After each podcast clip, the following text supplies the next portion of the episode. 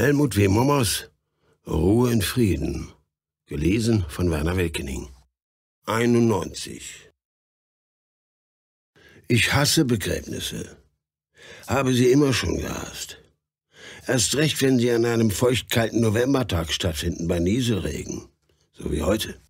Da steht man dann, die Schultern hochgezogen, die linke mit dem Regenschirm angewinkelt, haucht Kondenswolken und betet, der Geistliche möge mit den Lebenden Erbarmen haben und sich kurz fassen, bevor die Pfützen rund um das dünne Schuhwerk die Beine hochklettern.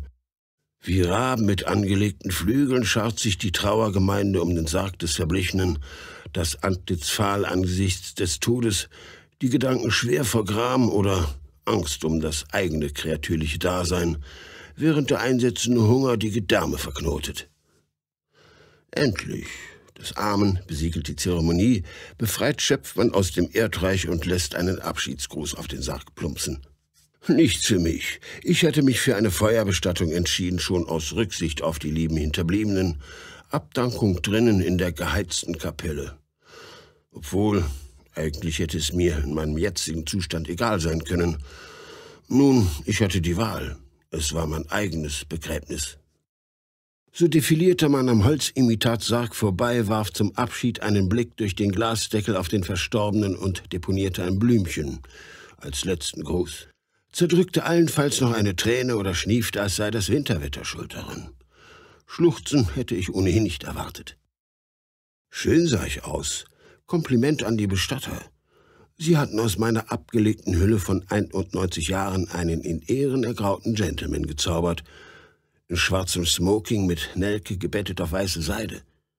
Wenn mein Leichnam nicht so reglos daliegen würde, man hätte meinen können, es bedürfe nur eines Kommandos, da würde er sich je aufrichten und um ein Tänzchen bitten. So betrachtet war es fast schade, abzutreten. Müßige Überlegungen. An der Rückwand klappte bereits ein gieriges Maul auf und sog den Sarg einschließlich meiner kümmerlichen Biomasse, die selbst als Organspender nicht mehr viel getaugt hätte, in seinen feurigen Rachen. Tja, das war's dann. Gemeinsam mit meiner Frau an der Seite nahm ich scheinbar ungerührt die Beileidsbekundungen entgegen. Eine nach dem anderen fasste ich ins Auge. Kinder, Enkel, Urenkel, Verwandte, Freunde, Bekannte, Geschäftspartner. Ich schüttelte Hände, klopfte Schultern, wurde wieder geklopft, zaghaft umarmt, fühlte sich kurios an. Noch peinlicher waren die stereotypen Floskeln. Warst mir ein guter Freund, werde dich nie vergessen, hab dich immer schon bewundert. Naja, die Litanei eben. Ich bedankte mich mit einem gemurmelten Gleichfalls oder brummte einfach Zustimmung. Endlich war ich allein mit meiner Frau. Sie drehte sich zu mir, ich zu ihr. Unsere Blicke trafen aufeinander. Sie machte Anstalt, mich zu umarmen. Ihr Mund öffnete sich zum Kuss, doch wenige Zentimeter von meinen Lippen erstarrte sie in der Bewegung, senkte errötend die Lider, hauchte ein Mach's gut und entfloh mit dem Ende der Trauerschlange. Mein, du auch, gerade noch in Hörweite. Unschlüssig, ob ich der Prozession zum Leichenschmaus folgen oder erst auf eine himmlische Offenbarung warten sollte, verharrte ich, bis die Tür wieder aufschwang. Es war der Geistliche. Er drückte mir ein Gefäß, eine Vase nicht unähnlich, in beide Hände, doch statt der Blumen trug es einen Deckel mit der Inschrift Requiescat in pace, Ruhe in Frieden, Staub zu Staub, Asche zu Asche. Darunter stand mein Name mit den Jahreszahlen. 5. Was willst du einmal werden? Diese Frage hatte man mir bereits öfter gestellt, als ich Jahre zählte. Ich klappte das getönte Visier herunter, hob in gespielter Drohung die Laserkanone.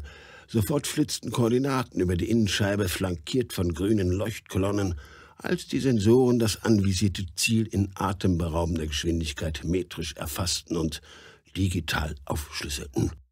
Im Fadenkreuz der vermeintliche Feind Großvater. Raumpilot, schoss ich verbal, machte der Laser. Tot bist du. Mein Großvater lächelte. Und wofür brauchst du da eine Kanone? Raumpiraten abschießen. Aber es gibt doch gar keine Raumpiraten. Noch nicht. Ich seufzte über so viel Unverstand und klappte das Visier wieder hoch. Aber wenn wir erst beim Asteroidengürtel. Wahllos schoss ich den Laser in alle Richtungen. Unter hektischem Lichtgeflacker. Bis dahin ist noch ein weiter Weg, mein Junge. Großvater setzte mich auf seine Knie und umfasste mich mit seinem Arm. Wer weiß, ob wir Menschen es jemals schaffen. Doch, protestierte ich. Ich wusste zwar, wir hatten bisher noch keinen Weg gefunden, Astronauten lebend über die Marsumlauf hinaus zu transportieren. Zu gefährlich war die Weltraumstrahlung, aber wenn wir erst den Warp-Antrieb haben würden oder die ersten Aliens auftauchten mit ihrer überlegenen Technik, im Geiste sah ich sie vor mir, waffenklirrend aufmarschieren und reflexartig feuerte ich eine Ladung elektromagnetischer Partikel mitten in sie hinein, dass sie angsterfüllt auseinanderspritzten. Wusch, machte ich. Karumpf, tot seid ihr! Großvater lachte. Wen hast du denn gerade ins Jenseits befördert? Die Aliens. Wir schnappen uns ihre Raumschiffe und die Waffen und die ganze Technik und dann fliegen wir zum Jupiter und zum Saturn und zum Pluto und bis ins Zentrum der Milchstraße. Yes, Sir. Ich schnaufte vor Begeisterung. Da war ich fünf. 26. Das Hohe Gericht schreitet zur Urteilsverkündung. Bitte erheben Sie sich. Stuhlrücken bei Anklage und Verteidigung. Im Namen des Volkes verkünde ich das Urteil. Der Angeklagte Roman Fitzgerald, der Blick des Richters traf ihn wie eine Guillotine, wird schuldig befunden. Paragraphen, Paragraphen. Ich hörte gar nicht hin. Ich kannte die Anklagepunkte auswendig. Das Urteil für diesen Verbrecher war nur noch eine Formsache. Einzig die Art der Vollstreckung stand im Ermessen des Richters, der mit den Worten zum Tode verurteilt endete. Jetzt kam's. Zum Tode, aber endgültig? Der Angeklagte verliert seine Existenzberechtigung als Mensch. Die Bürgerrechte werden ihm aberkannt. Seine Hülle wird eingeäschert. Die Todesstrafe wird zur Bewährung ausgesetzt. Der Richter pausierte kunstvoll in die gespannte Stille hinein. Dann verkündete er, die Bewährungsfrist beträgt 300 Jahre. Danach wird die Verbannung aufgehoben. Das Urteil ist gesprochen, die Verhandlung ist beendet. Ich hatte es erwartet, nein, gehofft. Der Verurteilte erhielt eine zweite Chance, seine Persönlichkeit würde gescannt, als Datenpaket verschnürt, in die Elektronik eingespeist, mit Titan ummantelt und schließlich als menschlicher Roboter auf die lange Reise geschickt werden. Zum Jupiter, Saturn oder darüber hinaus Wer weiß, in den Asteroidengürtel womöglich als Prospektor, Mineur, williges Werkzeug verlängerter Arm der Menschheit. Den Laptop über die Schulter gehängt, verließ ich gemeinsam mit den Kollegen von der Verteidigung das Gerichtsgebäude. Wir hatten etwas zu feiern. Damals war ich gerade mal 26. 32. Es gibt Momente im Leben, da braucht man seelischen Beistand. Dies war so ein Moment. Meine erste Frau hatte mich verlassen. Sie hatte einfach die Koffer gepackt, einen Abschiedsbrief auf der Kommode deponiert, die Kleine vom Kindergarten geholt und war verschwunden, ohne Angabe einer Adresse. Ich würde dann von ihrem Anwalt hören. Ausgerechnet. Ich trinke üblicherweise keinen Alkohol, aber für gesellschaftliche Anlässe haben wir immer eine kleine Auswahl in Reserve. Nun freundete ich mich mit Mr. Scotch an ohne Eis. Unterstützt von Rachmaninow war ich nach dem vierten Glas bereits den Tränen nahe und drohte in Selbstmitleid zu versinken. Trost hatte ich gesucht, Trübsal gefunden, auf dem Altar der Selbstgerechtigkeit. Der Altar, unser Hausaltar, das Glas in der Hand zirkelte ich hinüber zum kleinen Alkoven, in dem unser Hausaltar stand, mit den 3D-Frames unserer Lieben darauf und den gerahmten, teils verblichenen, weil uralten Fotos an der Wand darüber, links und rechts vom Tabernakel. Mein leichtglasiger Blick wanderte über die Bildergalerie, verfolgt von den Augen der miniaturisierten Lieben in ihrem dreidimensionalen Gefängnis. Evelyn. Beim Versuch, das Whiskyglas abzustellen, berührte ich den Frame Sofort machte sie einen Kussmund und flötete Ich liebe dich. Schnell legte ich den Frame auf die Vorderseite, was eine zweite Liebesbekundung erstickte. Und dafür nahm ich Efis Frame in beide Hände, als müsste ich mich festhalten, und schon piepste mein Engel. Hallo, Papi, Papi, ich hab dich lieb, so lieb. Ich drückte ihr einen dicken Kuss aufs Gesicht und wischte mit dem Ärmel eine Träne vom Screen.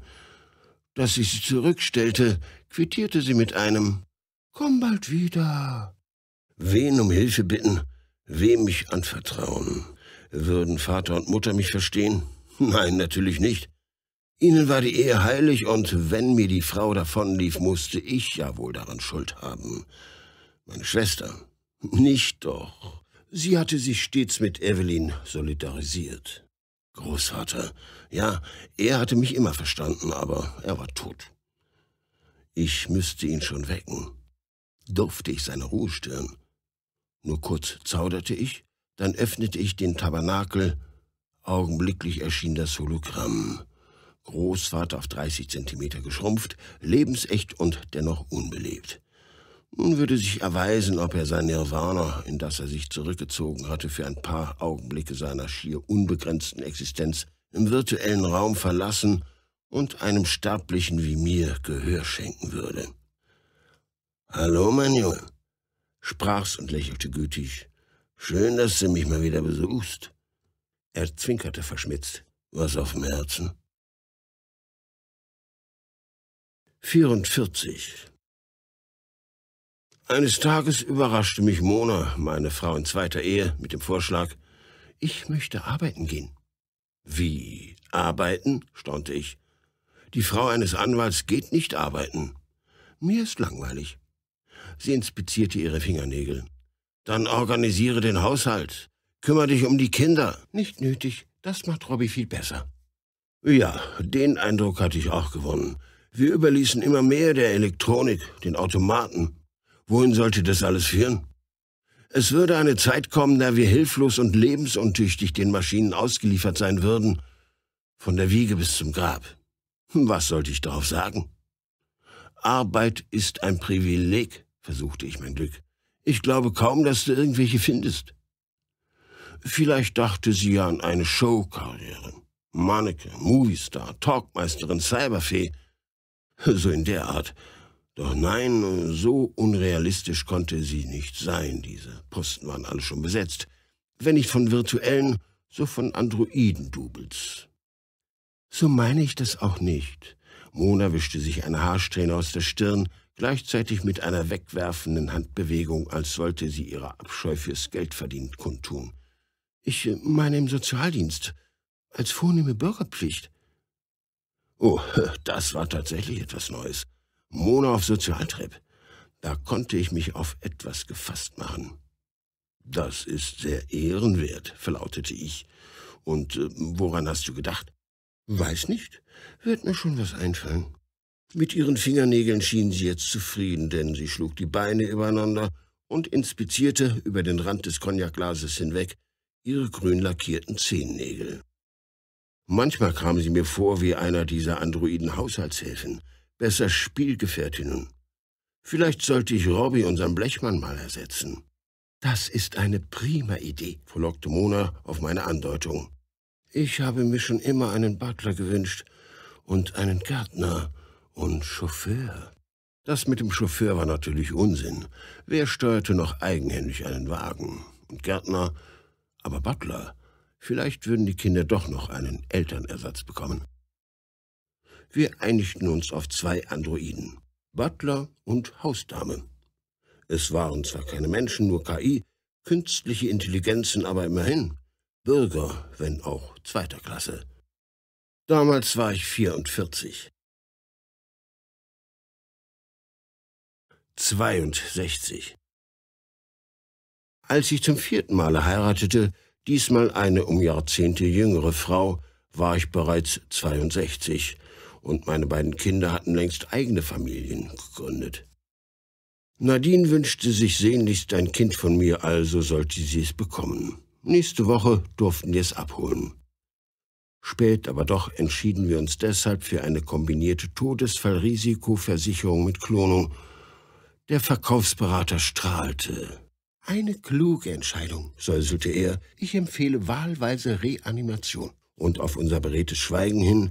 Im Falle eines Zerwürfnisses können Sie Ihren Partner jung, fröhlich, äh, männiglich wieder auferstehen lassen, so wie Sie ihn in liebevoller Erinnerung haben. Andernfalls können Sie die Erinnerungen überspielen lassen, soweit und in welcher Form auch immer es Ihnen konveniert.